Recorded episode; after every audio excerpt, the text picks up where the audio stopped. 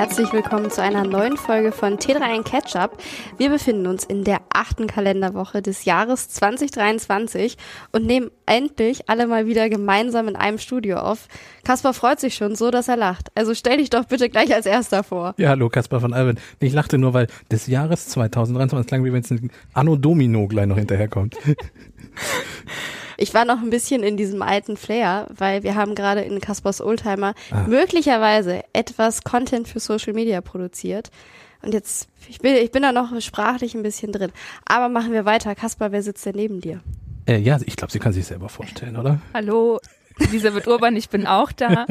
Und ja, ich saß gerade auf der Rückbank dieses Autos, weil ich äh, eher größer bin und musste mich dann mit meinen Beinen da ein bisschen verschränken. Also wir haben schon Sport gemacht heute. Und deswegen freue ich mich umso mehr, jetzt ganz in Ruhe hier zu sitzen, zu dritt und aufzunehmen für euch. Wenn ihr wissen wollt, worüber wir reden, ich glaube wahrscheinlich Instagram-Kanal von uns, oder? Ja. Ja. Irgendwann auf Instagram. Also bei T3, äh, T3N mal bei Instagram eingeben und auf unserem offiziellen Kanal müsste das wahrscheinlich am Tag der Veröffentlichung der Episode zu sehen sein, also am Mittwoch.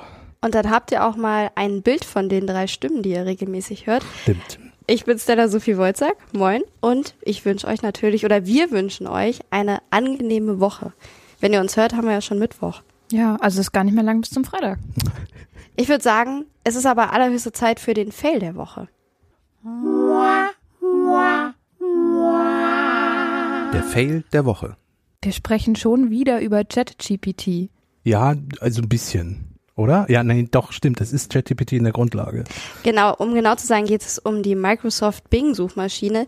Die hat sich nämlich ein bisschen verselbstständigt und ist zum Beispiel in einem Dialog zwei Stunden lang mit einem Journalist der New York Times, darüber wurde das Gespräch dann veröffentlicht, bisschen ausgeartet. Also es gab Liebesgeständnisse, klingt erstmal noch ganz süß. Dann ging es aber darum, dass er doch bitte seine Frau verlassen sollte. Also der Chatbot, hat er gesagt äh, in einem Twitter-Post, so, wollte die Ehe des Journalisten zerstören. Genau, kurz zum Hintergrund. Äh, JetGPT ist ja seit neuestem bei Bing verbaut. Da kann man quasi jetzt auch in die Microsoft-Suchmaschine, die dadurch übrigens einen guten Boost erhalten hat, ähm, kann man längere Sätze eintippen, Fragen und so weiter. Und ChatGPT von OpenAI beantwortet das Ganze dann. Aber wie man jetzt eben gesehen hat, man sollte diesem Chatbot nicht zu viel Freizeit lassen oder Freiheit, beides, weil einfach nicht zu lange Konversation. Dann Die liegen schief. ihm nicht so. genau, das, deswegen hat Microsoft jetzt gesagt, okay, wir müssen das beschränken. Und zwar haben sie sich überlegt auf 50 Fragen pro Tag. Das ist laut Microsoft auch gar nicht so schlimm, weil nur etwa ein Prozent der Nutzerinnen, die diesen Chatbot bei Bing nutzen, mehr als 50 Prozent Nachrichten überhaupt schreiben. Genau, also es gab auch schon tatsächlich äh, Bedrohungen durch den Chatbot, weil eben Gespräche eskaliert sind. Ja. Und ähm, da gab es zum Beispiel ein Beispiel von einem Professor, der wurde dann vom Chatbot bedroht. Es gab auch eine Diskussion mit einem Nutzer, da war der Chatbot überzeugt, es ist 2022 und nicht 2023. Der Chatbot soll da wohl sehr beharrlich gewesen sein. Also ja. es gab in letzter Zeit verschiedene Fälle, wo sich eben gezeigt hat, dass er nicht auf lange Konversation ausgelegt ist und auch nicht auf vergleichbar, vergleichbar zwischenmenschliche Gespräche, sondern eben kurze Fragen stellen, Antworten geben und deshalb auch diese Begrenzung. Microsoft hat tatsächlich eine Warnung ausgesprochen, ab 15 Fragen könnte sich der Chatbot wiederholen oder eben verwirrt in Anführungszeichen agieren. Also es wird dann skurril und teilweise auch echt äh, unfreundlich. Und Microsoft kann sich auch die Nutzung für soziale Unterhaltungen deswegen über, überhaupt nicht vorstellen und sagt, dafür ist es auch nicht gemacht. Also bitte stellt eure Fragen kurz und knackig, aber versucht nicht, euch mit diesem Chatbot länger zu unterhalten, weil das geht schief. Ich, ich finde sehr schön an dieser Geschichte, dass man mal, dass so ein bisschen dieser Lack abblättert von dieser ganzen Chat-GPT und den anderen Chatbots-Geschichte was war das für ein Hype noch vor wenigen Tagen und Wochen? Ähm, was hieß es, dass das jetzt alles revolutioniert, die Suche revolutioniert, die, wie wir im Internet arbeiten, wie Schüler damit umgehen, alles ist revolutioniert. Ich würde sagen, wir lassen der KI noch ein bisschen Zeit ähm, und wir sehen, dass sie nicht so perfekt ist, wie es im ersten Moment wirkt, weil natürlich ist der erste Eindruck, ich schreibe irgendwas und es kommt eine offenbar oder scheinbar perfekte Antwort. Das ist schon beeindruckend gewesen, was da gekommen ist. Aber produktiv der Einsatz, ich glaube, da brauchen wir noch ein bisschen, um das hinzukriegen. Werbung. Hast du dich auch schon mal gefragt, welche Themen derzeit auf der Agenda der Vorstände führender Unternehmen stehen, besonders im Hinblick auf die Digitalisierung, Nachhaltigkeit und Diversität? Dann höre in den Accenture Strategy Podcast Tomorrow Today nachgefragt bei CXOs rein. Darin berichtet beispielsweise Tim Höttges, CEO der Deutschen Telekom, über seine Zukunftsvision digitaler Kommunikation, die Klimaziele seines Unternehmens und warum er für eine Rückkehr in die Büros plädiert. Tanja Rückert, Digitalvorständin bei Bosch, spricht in ihrer Episode über den technologischen Fortschritt als Schlüsselfaktor gegen den Klimawandel und wie man als Unternehmen Innovationen fördern kann. Jetzt in der Podcast-App deiner Wahl nach Hashtag Tomorrow Today von Accenture suchen und abonnieren. Werbung Ende. Übrigens, äh, an dem Tag, an dem wir jetzt aufnehmen, also an dem heutigen Dienstag, hatte äh, OpenAI auch einen kleinen Totalausfall, ähm, ja. so von der Infrastruktur. Da ging erstmal gar nichts. Das haben die dann relativ schnell wieder in den Griff bekommen. Aber auch da hat man schon gemerkt, dadurch, dass ähm, sowohl ChatGPT als auch äh, die API, also die Schnittstellen zu anderen Programmen nicht mehr funktioniert haben, sind auch alle Programme, die auf ChatGPT beruht haben, einfach abgekracht ja. für kurze Zeit. Und das ist halt auch so was, wo man gemerkt hat, was da alles dranhängt mittlerweile. Ja. Und war, dass man sich manchmal vielleicht nicht unbedingt darauf verlassen sollte. Es ist dann aber auch wiederum spannend zu sehen, wie schnell das Ganze gegangen ist, weil ChatGPT ist ja so richtig öffentlich erst Ende des vergangenen Jahres geworden. Und jetzt habe ich mehr und mehr das Gefühl, dass es wirklich im Alltag auch Einzug erhält und dadurch eben auch jetzt mehr Fehler kommen, weil mehr Leute nutzen es und klar, dann gibt es mehr Fehler. Aber wie gesagt, mal gucken, wie sich das weiterentwickelt, was da so kommt und wo wir das dann produktiv auch noch in Zukunft sehen werden. Aber ich glaube, die ganz große Revolution ist erstmal noch verschoben, zumindest. Aber gucken wir mal auf ein anderes Thema, und zwar im Deep Dive. Da geht es um Haken, die gerade bei Social Media ziemlich viel die Runde machen. Der Deep Dive. Es gibt überall Haken zu kaufen. Was ist da eigentlich los? Brauchen wir all diese Haken? Kannst was dran aufhängen? ja, nee, aufhängen kann man da leider gar nicht. Im Sonderangebot. Also es sind virtuelle Blau, Haken. Gold, Grau, ja. Ja, schöne Grau Farben. schon wieder nicht. Also kommen wir mal zum Thema, worum geht's eigentlich? Das Ganze losgetreten hat eigentlich Elon Musk. Der wollte nämlich im Dezember vergangenen Jahres ein Bezahlmodell einführen für die blauen Haken auf Twitter. Das sind eben die Symbole, die kennzeichnen, dass ein Profil authentisch ist. Die gibt's auch schon länger bei Instagram. Instagram.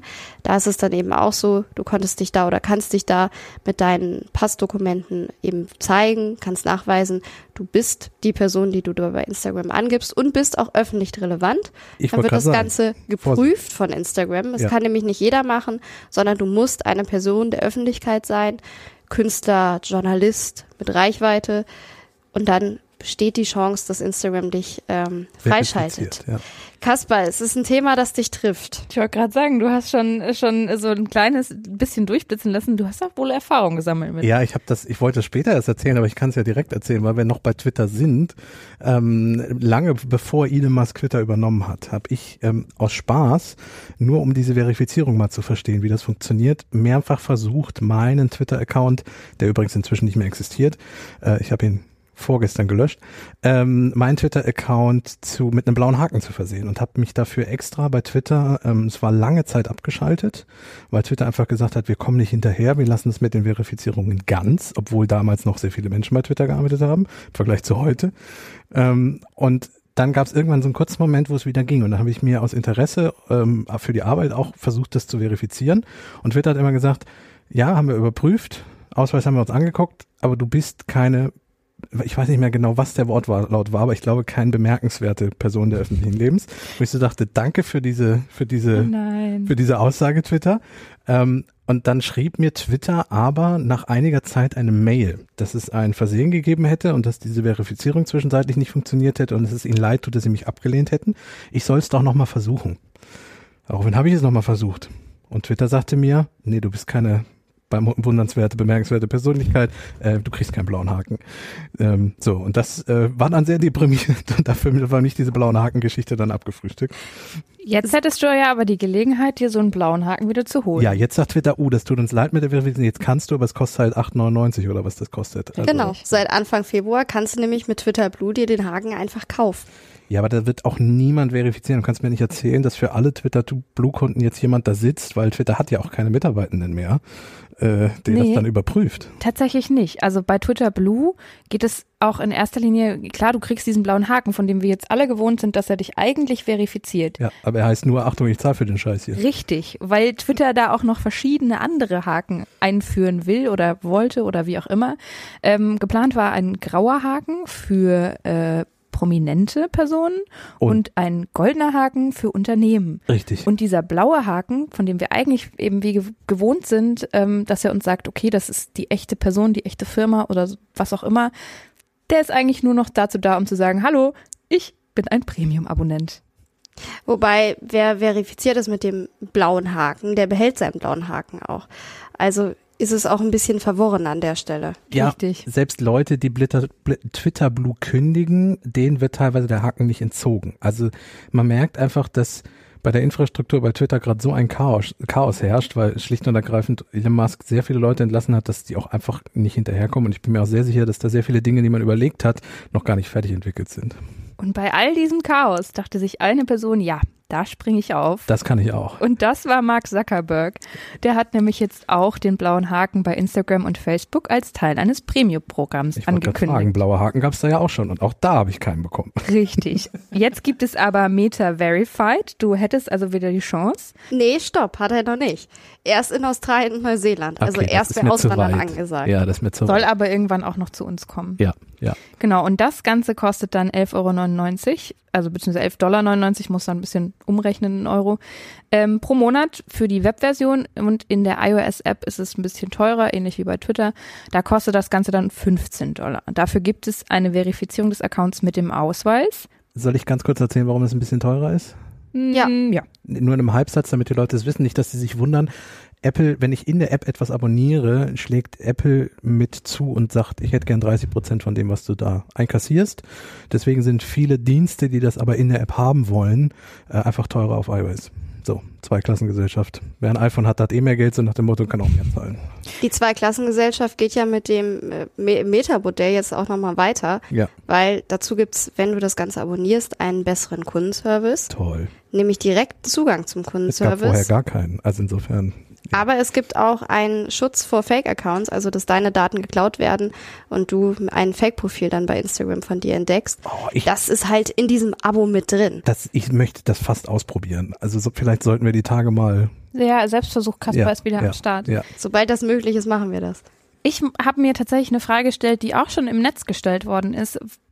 Gehört das nicht eigentlich zum Grund, zur Grundaufgabe eines solchen Netzwerkes, was ja durch die Daten von uns schon Werbeeinnahmen generiert, Schutz vor Nachahmung zu bieten und das für alle Userinnen kostenlos. Aber Mark Zuckerberg hat diese Frage beantwortet und er sagt, nein, für so eine große Anzahl von Menschen, die auf seinen Plattformen sich tummeln, kostet das nun mal Geld und deswegen muss man jetzt zahlen, wenn man wirklich davor geschützt sein möchte, dass das Profil kopiert, geklaut, zu irgendwelchen äh, nicht so erfreulichen Zwecken eingesetzt wird. Wo du das gerade angesprochen hast, dann können wir uns ja einmal schnell angucken, wie das überhaupt aussieht. Womit verdient denn Meta Geld? Meta verdient Geld mit den Werbeanzeigen. Und das Geschäft, das geht aber immer weiter zurück, weil eben der Online-Werbemarkt, der schwächelt einfach. Also zum Beispiel im Sommer 2022, da war es mit den Geschäftszahlen dann schon mal so, dass im zweiten Quartal damals etwa ein Prozent zum Jahresvergleich das Ganze zurückgegangen ist. Der Gewinn ist sogar um 27 Prozent geschrumpft, wie damals die Süddeutsche Zeitung berichtet hat. Und da hat sich dann schon abgezeichnet, es geht bergab mit dem Meta-Konzern. Auch die Aktie ist ordentlich eingebrochen. Die hatte noch im August 2021, am 31. August, ihren Höchststand mit 321,35 Euro. Ich habe heute geguckt, die liegt so bei 164,92 so Euro aktuell. Das heißt, Meta sieht wirtschaftlich eindeutig schlechter aus und das hat auch mit größeren Entwicklungen zu tun. Meta verdient nämlich mit der Werbung im Feed, das heißt, wenn wir uns Bildposts angucken, deutlich mehr als mit Reels. Das Problem ist, wir finden alle Reels mittlerweile viel besser, die Meta ja auch noch bei TikTok geklaut hat. Ja, und verstärkt versucht unterzubringen, weil die App, aber da kommen wir gleich noch zu, weil äh, das liegt an den Nutzerinnen und Nutzerinnen-Zahlen, die es so gibt. Äh, da, da werden wir gleich noch zu kommen. Aber ja, das ist äh, Facebook, das Geschäft funktioniert mit Werbung einfach nicht mehr so gut. Und es wird auch noch dauern, bis sich eben das Reel-Geschäft dahingehend erholt hat. Also Ja. es wird natürlich mehr mit den Werbeeinnahmen, aber zum jetzigen Zeitpunkt ist es einfach so, Meta braucht auch Geld und das Hakenmodell könnte vielleicht eine Möglichkeit dafür sein.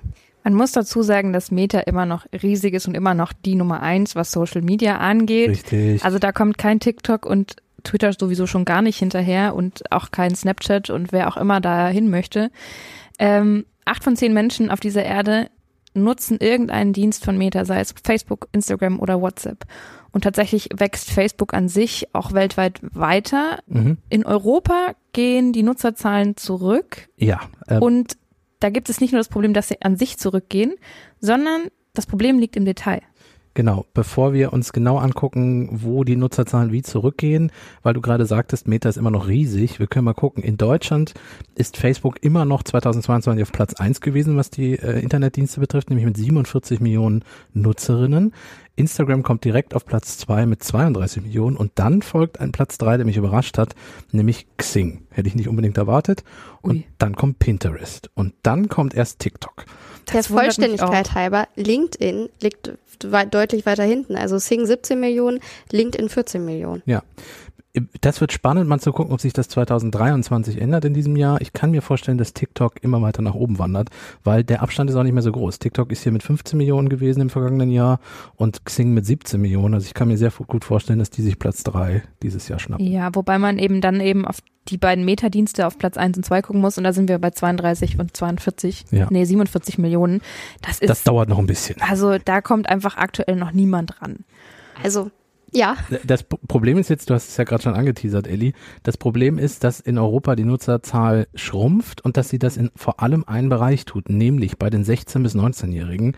Und das sind zum einen die nachwachsende Zielgruppe und es ist eine der werbewirksamsten und wichtigsten Gruppen, weil das ist die Zielgruppe, die sich mit dem Internet auskennt, die viel im Internet kauft und die für den Werbemarkt nicht unwichtig ist.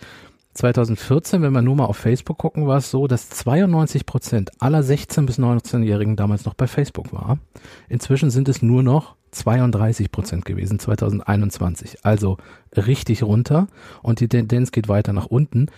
Meine Frage an euch und auch so ein bisschen an die Hörerinnen und Hörer. Habt ihr noch einen Facebook-Account und wenn ja, nutzt ihr den noch? Ja, ich habe tatsächlich noch einen. Äh, ich überlege immer wieder, den einzustampfen. Ich habe mir den damals auch, wann war das denn? 2012 oder sowas zugelegt, ne? So. Und ähm, ja, ich nutze den eigentlich gar nicht mehr, außer um so ein bisschen zu recherchieren tatsächlich, weil ich eben dann doch einen Einblick in die Plattform haben möchte. Privat kommt da nichts mehr. Also meine ältesten Bilder sind 2016 oder so. Ähm, und die sind schon sehr alt. Ähm, genau, also so meine Facebook-Nutzung, wobei ich eben sagen muss, ich nutze Instagram. Das heißt, ich bin immer noch bei Meta mit dabei, aber halt nicht mehr auf Facebook. Ich bin, also ich bin auch bei Facebook angemeldet und nutze das für Recherche und manchmal auch privat. Ehrlich gesagt, zum Beispiel Restaurants haben da häufig Ah, Seiten, stimmt, ja. um zu schauen, wie sieht's eigentlich auf der Speisekarte aus? Gibt's aktuell irgendwelche Aktionen? Das ist dann der private Aspekt, aber ich bin da nicht aktiv im Sinne von, dass ich was poste. Es ist teilweise praktisch für Geburtstage. Mhm. Die Funktion hat Instagram übrigens, soweit ich weiß, nicht. Facebook erinnert dich daran, unter Umständen noch, wenn du es eingestellt hast. Aber bei mir ist es auch so. Ich nutze Instagram, aber auch da viel für Recherche und weniger für Posten. Werbung. Das Podcast Radio Detektor FM hat gerade zusammen mit Radio 1 vom RBB den Storytelling Podcast Teurer Wohnen gestartet. In sieben Episoden widmen sie sich dem Immobilien- und Wohnungsmarkt. Denn wohl jede und jeder von uns hat schon mal vergeblich nach einer bezahlbaren Wohnung gesucht. Anhand eines konkreten Beispiels aus Berlin zeigen sie, was überall in Deutschland falsch läuft und suchen auch nach Lösungen. Hört und abonniert doch Teurer Wohnen einfach in eurer Lieblingspodcast-App Mehr Informationen findet ihr auf detektor.fm slash teurer-wohnen.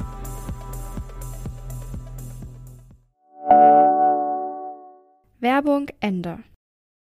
Bei Instagram ist das übrigens nicht ganz so drastisch mit dem Rückgang. Ähm, wenn wir uns hier mal die Zahlen anschauen, dann ist es von 91 Prozent in 2019 auf 80 Prozent in 2020 bergab gegangen in der Zielgruppe der 16- bis 19-Jährigen. Also da ist schon noch eine deutliche Nutzung da. Sieht man ja auch bei uns, wir haben alle drei einen Instagram-Account. Ich habe zum Beispiel meinen Facebook-Account auch vor Jahren schon gelöscht. Ja. Also äh, das, das deckt sich auch so ein bisschen mit uns. Instagram sind wir noch alle, aber auch wie du sagst, bei Instagram geht's halt auch runter. Das ist etwas, was äh, Facebook beziehungsweise den Meta-Konzern ist ja der Mutterkonzern alarmiert. Das Spannende ist jetzt eben, bei Instagram hat äh, Facebook bzw. Meta versucht, TikTok zu imitieren. Da haben wir ja auch schon mal drüber gesprochen hier bei Catch-Up. Genau. genau. Jetzt werden diese Bezahlmodelle von Twitter adaptiert. Was macht Meta eigentlich sonst noch, außer Social-Media-Konzepte von anderen zu klauen? Ja, wir gucken mal auf den Namen. Das Metaverse, Genau, da das hat ist ja, ist ja für Meta eindeutig ein großes Thema. Ich meine, da gab da gab's eine Umbenennung und da geht auch einfach wahnsinnig viel Geld rein. Ja. Also das scheint auch so ein bisschen vielleicht das Herzensprojekt von Mark Zuckerberg zu sein. Der wird da bestimmt nicht allein für verantwortlich sein und Aber die Zügel in der Hand haben. Ich glaube, da macht er schon fast so ein bisschen Elon Musk und prescht sehr vor. Ja. Also vom Gefühl her, ich bin ja nicht in internen äh, Chats bei Facebook dabei, aber ich glaube, das ist schon so sein Thema. Das möchte er schon durch die, durchdrücken. Ähm, um mal eine Zahl zu nennen, 2019 36 Milliarden US-Dollar sollen da etwa genau. investiert worden sein. Und das hält Zuckerberg noch für wenig. 2023 soll die Summe sich nochmal deutlich erhöhen. Ähm, was wir bisher gesehen haben von diesem Metaverse sind ja grafisch relativ langweilige Anwendungen, wo man in Büros sich gegenüber sitzt und virtuelle Meetings abhält, statt sich echt zu treffen. Ähm, und so ein bisschen Second Life-Style-artige Games. Second Life war so ein, so ein äh, Spiel früher, ich weiß gar nicht, ob es das noch gibt. Ja. Äh, gibt's Doch. noch? Okay. Ist so ein Spiel, wo man halt ein, ein zweites Leben mit einem eigenen Avatar irgendwie anfangen konnte und in einer anderen Welt gelebt hat. Und äh, dieses Metaverse hat ja zumindest einen ähnlichen Gedanken. Ähm, und Facebook verkauft, beziehungsweise Meta verkauft auch äh, Augmented Reality und Virtual Reality Brillen. Das allerdings zum Beispiel für weniger als den Herstellungspreis bei einigen Modellen, weil sie die Hardware einfach in den Markt drücken wollen. Und weil die sich, glaube ich, auch noch nicht so richtig gut verkauft. Also Meta macht ja zum Beispiel auch KI. Also wir haben vorhin von ChatGPT geredet. Auch da bei KI-Modellen ist Meta mit am Start. Aber so dass die, die Hauptsparte ist das Metaverse. Und da weiß man nicht so ganz, was bei rauskommt. Und bei Social Media, womit sie ja angefangen haben, womit sie groß geworden sind und womit sie auch ganz am Anfang eben viele, viele, viele junge Leute abgeholt haben. Facebook war ja das Social Media Ding damals. Ähm, da ist es irgendwie ein bisschen mau. Ich finde, es gibt ja teilweise schon die Schnittstellen. Beispielsweise bei Instagram wurden die Avatare eingeführt, wo es ja schon so leicht der Blick ins Metaverse ist. Mach dich digital, mach deinen eigenen digitalen Menschen von dir, damit du dich da bewegen kannst. Aber das ist ja auch, mehr ist da nicht passiert. Das gibt's bei Snapchat schon seit Jahren. Deswegen, ich sehe das auch so. Die große Innovation auf der Seite ist noch nicht öffentlich. Vielleicht ist sie schon intern bei Meta ein großes Thema und wir sind bald alle ganz überrascht. Aber Ellie, was du gerade angesprochen hast, ähm, mit der eigenen KI, Galactica heißt sie ja, Galactica. sollte insbesondere für Forscher spannend sein, für ForscherInnen. Vielleicht kennt noch jemand Hanno Spencer, aber jetzt, jetzt mache ich mich schon wieder auf alt mit meinem alten Auto. Nee, den Retro-Charme, den hatten wir eben schon. Also es geht um Galactica, um die KI von äh, Meta. Und die war ja am Anfang, sollte sie auch das Ganze unterstützen, aber hat dann einige Fehler aufgewiesen und dann ist es auch schnell still geworden, weil Forscherinnen gesagt haben, Moment, die hilft uns nicht, damit wir irgendwelche wissenschaftlichen Arbeiten War das die mit den Bären im Weltraum? Ja. Ah, Ja. okay, Da hatten wir auch schon äh, was angesprochen dazu und eine Genau. Folge. Ich glaube, wenn ich es recht habe, es war ein Fail der Woche Mhm. und ansonsten hatten wir über Galactica zum Beispiel noch keinen Deep Dive. Ja, wir könnten zum also was, was, was mich da auch interessiert und wo man mal reintauchen könnte irgendwann, ist so dieses, warum hat Meta nach ein paar Fehlern gesagt, okay, ey, wir nehmen das vom Markt, aber ganz, ganz viele der Chatbots, die jetzt gerade online sind, haben wir ja auch gerade gehört, produzieren fleißig irgendwelche skurrilen Dinge. Mhm. Da ist es auch sehr interessant, wie unterschiedlich Konzerne mit diesen Fehlern umgehen. Aber ich würde sagen, das ist ein Thema für ein anderes Mal. Ja, und äh, ich würde sagen, wenn das Metaverse durchstartet, dann hört ihr das natürlich hier als erstes bei uns. Dann nehmen wir nicht mehr im, im alten Auto auf, sondern im In- Metaverse. Wir müssen mal gucken. Also in Deutschland ist es schwierig, an diese Brillen zu kommen, weil die teilweise äh, nicht verkauft werden, weil es Datenschutzbedenken gibt, wenn Meta solche Brillen verkauft, also von Behörden. Ähm, wenn wir da irgendwie mal rankommen und dann machen wir vielleicht wirklich mal eine Ketchup-Folge aus dem Metaverse. Äh, das das habe ich schon fest auf dem Plan stehen. Dann gucken wir uns mal an, wie der Stand wirklich so ist und dann, dann lassen wir euch das, das hören, wenn wir dann das ausprobiert haben. Und sonst, wenn sich da irgendwas tut, melden wir uns natürlich bei euch. Ja, und ich glaube, jetzt zieht es uns erstmal nicht ins Metaverse. Ich würde gern mit euch nach Den Haag reisen. Kommt jemand mit? Ja, würde ich sagen. Das Netzfundstück. Es geht um Kunst und zwar auch wieder um KI. Das zieht sich jetzt so ein bisschen aktuell durch unsere Folgen. Aber erstmal möchte ich einen ganz herzlichen Dank aussprechen, nämlich an unsere liebe Kollegin Alena Bartels, die uns dieses Netzfundstück zugespielt hat. Grüße.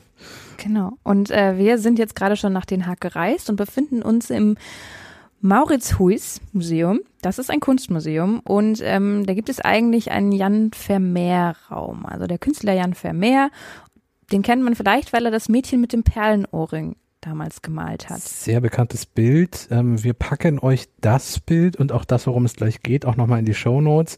Von dem Van Meer hätten wir wahrscheinlich die Bildrechte, weil er so lange tot ist. Das könnten wir einfach in die, ich pack das, also das Originalbild packe ich mal auch in die Podcast-Cover-Geschichte, so dass ihr das sehen könnt, wenn ihr den Player aufmacht. Ja. Und dieses Original, das hängt aktuell für eine Vermeer-Ausstellung im Rijksmuseum in Amsterdam. Das ja. ist ausgeliehen.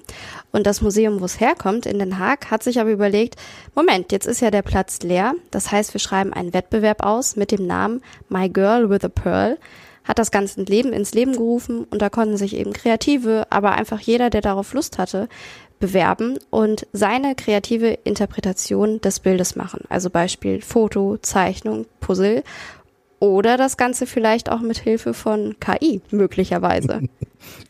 Ja, und da hat auch der Medienproduzent Julian von Dieken teilgenommen.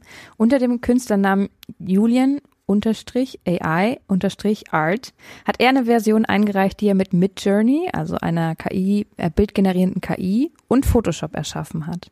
Das Ganze sieht so aus, man sieht eben dieses Mädchen mit den blauen Augen klassisch und die Ohrringe leuchten, also die hängen an ihren Ohren und leuchten.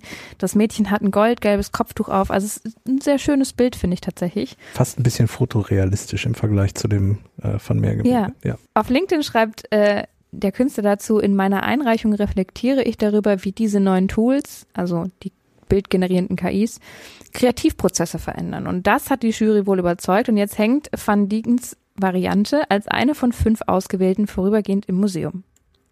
Er hat sich dazu auch geäußert und gesagt, dass er immer noch total überwältigt davon ist, dass, wie er sagt, eine so absurde, im besten Sinne, Erfahrung dann tatsächlich ins Museum gewandert ist. Also für ihn, er kann das noch gar nicht richtig äh, fassen scheinbar, dass er mit diesem KI-Bild was für ihn quasi ein Kunstwerk aus Mensch und Maschine so gesehen ist, dann tatsächlich an einem so historischen Ort auch hängt, weil selbstverständlich das Original wurde von Hand gezeichnet. Da hatte keine KI, kein Algorithmus irgendwas mit zu tun. Ja, wie gesagt, das, das Originalbild ähm, packen wir euch in die Podcast-App und das, ähm, die, das Foto von dem KI-Bild, wie es da hängt, den LinkedIn-Post, würde ich sagen, verlinken wir euch einfach. Da ist das Foto drin und da schreibt ja dann auch nochmal der Künstler dazu ein paar Worte. Das könnt ihr euch dann auch nochmal angucken. Das findet ihr, wie gesagt, in den Shownotes. Falls jemand noch bis Juni in Den Haag zufällig ist, kann er sich das Ganze auch live vor Ort anschauen.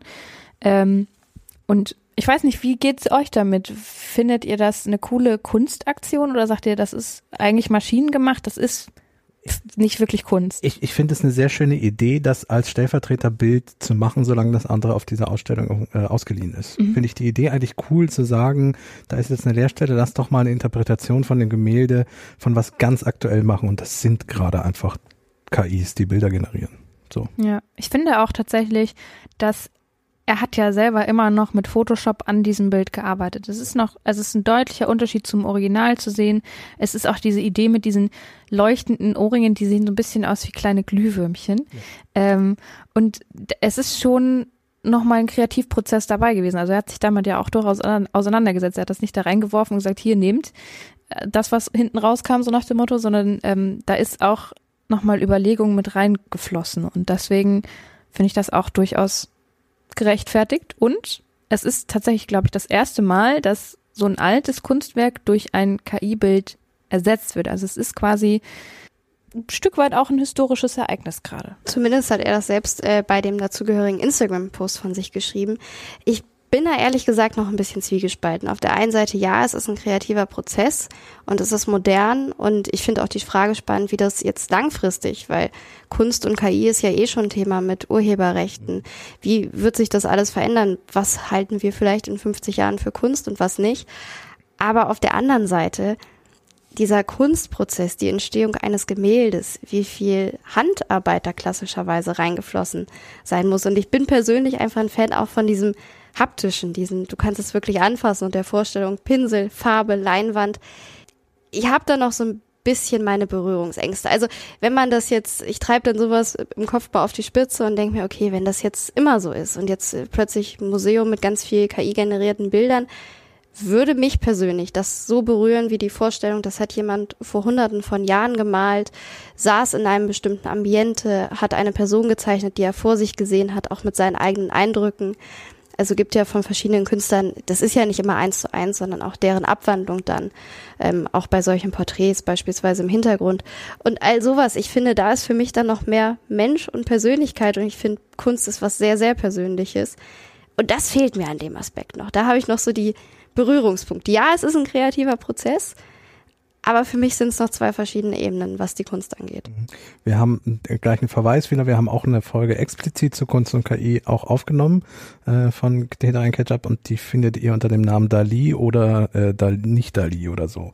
Ähm, oder ihr findet einfach den Link dazu in den Show Notes. Das sowieso. Nicht, dass ich das nur nicht vergesse zu verlinken, aber ja, ich versuche auch das reinzupacken. Wir sollten uns demnächst mal Notizen schreiben für all das, was wir versprechen zu verlinken. Auf alle sagt, Fälle. Sagt uns bitte Bescheid, wenn irgendwann mal die Hälfte fehlt. Dann müssen wir da besser werden.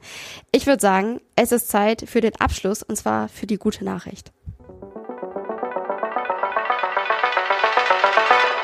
Die gute Nachricht. Ja, wir waren ja gerade schon in Den Haag und ich habe gehört, da kann man sehr gut auch Fahrrad fahren. Und genau darum geht es in unserer guten Nachricht. Die EU will nämlich Fahrräder im Straßenverkehr als vollwertige Fahrzeuge werden. Ich muss ehrlich sagen, als ich das gehört habe, war ich kurz verwirrt, weil ich dachte, das ist schon so. Aber es ist nicht so. Und deswegen hat am 16. Februar das EU-Parlament einem Entwurf zum ersten EU-Fahrradplan zugestimmt. Also bisher war das sowas wie Bahn, Bus, Auto, das waren vollwertige Verkehrsmittel, ne? Richtig. Und dann gab es eben Fußgänger und äh, Fahrradfahrer. Stimmt, stimmt, ja. So. Und jetzt sollen Fahrräder als vollwertiges Verkehrsmittel anerkannt und bei allen Planungen auch berücksichtigt werden. Durchgesetzt werden soll das mithilfe eines 17-Punkte-Aktionsplans. Damit sollen die EU-Mitgliedsländer fahrradfreundlicher werden. Ich finde, das klingt ehrlich gesagt so auf den ersten Blick immer noch so ein bisschen kryptisch und ein bisschen nach PR mit, ja, vollwertiges Verkehrsmittel. Aber es geht da ja auch wirklich um konkretere Sachen. Also beispielsweise Infrastruktur soll verbessert werden für die Radfahrerinnen. Konkret bedeutet das Parkplätze für Fahrräder, Ladestationen für E-Bikes und es geht auch um die Mehrwertsteuersätze, nämlich für Kauf, Verleih und Reparatur von Fahrrädern und E-Bikes. Die sollen nämlich gesenkt werden, um da auch nochmal einfach die Nachfrage ein bisschen anzukurbeln. Genau, das ist quasi das, was äh, die Autoindustrie tatsächlich jahrelang schon an Unterstützung erhalten hat, könnte jetzt auch bisschen bei der Fahrradproduktion langsam ankommen. Ähm, das Schöne ist ja auch, jetzt sagt man, oh, jetzt geben wir Geld aus oder machen Vergünstigungen und so. Das Schöne am Fahrrad ist, und das zeigen viele Länder, du hast ja gerade Den Haag auch genannt, ähm, Kopenhagen, Amsterdam, viele Länder und Städte, die schon länger auf Fahrräder setzen konnten, zum Beispiel damit auch ähm, die Gesundheitsausgaben deutlich senken. Ähm, das ist also ein Faktor, den man auch nicht vergessen darf. Ähm, und insgesamt plant die EU tatsächlich bis 2030 die Fahrradkilometer zu verdoppeln. Also es ist ein bisschen was zu tun. Äh, um das hinzukriegen, es sind ja jetzt auch nur noch sieben Jahre. Ja. ja. Es soll beispielsweise auch transnationale Fahrradwege geben, also dann auch über die Ländergrenzen hinweg die Fahrradwege und insgesamt eben in der ganzen EU die Verkehrswende vorantreiben und dafür sorgen, dass wir uns in den ganzen Mitgliedsländern umweltfreundlicher fortbewegen. Ja, also wir haben jetzt schon angesprochen, gesundheitlich ist es ganz gut. Umweltaspekt ist auch super. Luftqualität kann dadurch, dadurch tatsächlich auch verbessert werden. Gucken wir mal kurz auf die Zahlen. Greenpeace hat da was äh, ganz Interessantes rausgekriegt. In München werden wohl pro Kopf jährlich 2,30 Euro pro Mensch in den Radverkehr investiert. In Berlin sind es 4,70 Euro. Immerhin. Vergleich dazu Utrecht, Niederlande. 132 Euro. Okay, dann sind die 4,70 Euro doch wieder ein bisschen popelig. Aber es zeigt sich ja auch wirklich, weil der Vergleich natürlich, wenn du in den Niederlanden Fahrrad fährst ja. und in Deutschland Fahrrad fährst, das ist einfach ein großer Unterschied. Und darum geht's ja auch bei diesem ganzen Aktionsplan, dass es sich eben mehr angleicht, damit du nicht, ich glaube, wenn du aus Utrecht kommst und dann plötzlich in München Fahrrad fährst. Oi. Oder in Berlin. Ui. Ja, Dann, über, dann überlegst du dir das da und nimmst da dann vielleicht doch lieber die Bahn. Es soll übrigens auch das europäische Jahr des Fahrrads 2024 geben. Ja. Also das zeigt dieses Thema Fahrrad, Mobilität, wie bewegen wir uns in Zukunft umweltfreundlicher und gesünder auch für uns fort, ist auf jeden Fall etwas, was die EU sich jetzt auch, glaube ich, ein bisschen priorisiert auf die Liste gesetzt hat. Und ich bin dann sehr, sehr gespannt, was dieses Jahr des Fahrrads tatsächlich, wie das bei uns ankommt, also was wir davon merken werden. In, in diesem Sinne. In diesem das, Sinne. Das war Das jetzt ist ein doch- hartes Schlusswort. Was werden wir davon merken? Was, was kriegen wir davon überhaupt mit? Ja, nein, weil du, weil du vorhin gesagt hast, ne, ist auch unterschiedlich, in welcher Stadt oder in welchem Ja. Gebiet man Fahrrad fährt. Es ist tatsächlich, ich habe schon einen Unterschied gemerkt zwischen München und Hannover. Ich muss, also nicht, dass in München ganz furchtbar Infrastruktur oder sowas ist, aber das Fahrradfahren in Hannover ist angenehmer, weil es einfach flacher ist und es gibt auch einfach aus meinem Empfinden, also ich kann da jetzt keine harten Zahlen dafür liefern, aber es gibt da eine sehr schön ausgebaute Infrastruktur. Klar, irgendwo wird immer noch ein Mängel sein, aber für mich war das schon auffälliger, dass es einfach anders gestaltet ist und auch bei, bei der Stadtplanung oder beim Bau von verschiedenen Straßen und so weiter, da einfach schon mehr ein Fokus drauf liegt. Und ich fände es spannend, wenn jetzt mehr angeglichen wird einfach. Weil du gerade, weil gerade Berlin hier mit 4,70 Euro erwähnt wurde. Ähm, ich war im vergangenen Jahr sowohl in Berlin als auch in Kopenhagen. In Berlin wäre ich nicht auf die Idee gekommen, während ich da bin, mir ein Fahrrad zu mieten, ähm, weil das teilweise Selbstmord ist, da mit dem Fahrrad über größere Straßen zu fahren. In Kopenhagen war das das einzige Verkehrsmittel, was du wirklich äh, explizit sofort nutzen möchtest, weil das so gut ausgebaut ist. Also das merkst du einfach, da ist so ein großer Unterschied. Klar, wenn, es ist jetzt nicht Kopenhagen mit 132 Euro, aber wenn du mal umguckst, Utrecht äh, ist ja nun eine ganz dezent andere Summe, die die dafür ausgeben. Ja. Und Ich, es äh, ist hab schön, wenn die EU genaue das jetzt mitdenkt. Für Kopenhagen nicht im Kopf, aber das war auch deutlich mehr natürlich klar. als in Berlin und München. Ja. War aber weniger als in Utrecht, weil das war wirklich federführend mit den über 130 Euro. Ja. Aber ich würde sagen, wir haben jetzt gerade eine Folge im Auto aufgenommen, aber das hat auch etwas mit äh, Look zu tun. Also ganz kurz zur Transparenz. Wir, Wir haben sind nicht nicht im Auto. Nein, wir Also, sitzen jetzt im Podcaststudio. Wir haben nur, wir haben nur für die Socials was im Auto aufgenommen. Genau. Und der Motor war aus dabei. Und wir haben einen eleganten Bogen von Anfang, Anteasern von Social Media, zum Ende, Anteasern von Social Media geschaffen. Und jetzt bleibt uns, glaube ich, nur noch die Bitte, wenn ihr es noch nicht gemacht habt, dann abonniert uns gerne, aktiviert die Glocke, damit ihr eine Benachrichtigung bekommt, wenn es eine neue Folge gibt. Guckt mal auf Social Media rein, schreibt uns euer Feedback, was ihr zu unseren Themen denkt, ähm, was ihr noch loswerden möchtet oder was auch immer und empfehlt uns auch gerne weiter. Und ähm, bei diversen Podcast-Apps kann man uns auch bewerten. Das hilft uns sehr. Und bis dahin, macht's gut. Wir freuen uns auf die nächste Woche mit euch. Bis dann. Tschüss. Tschüss.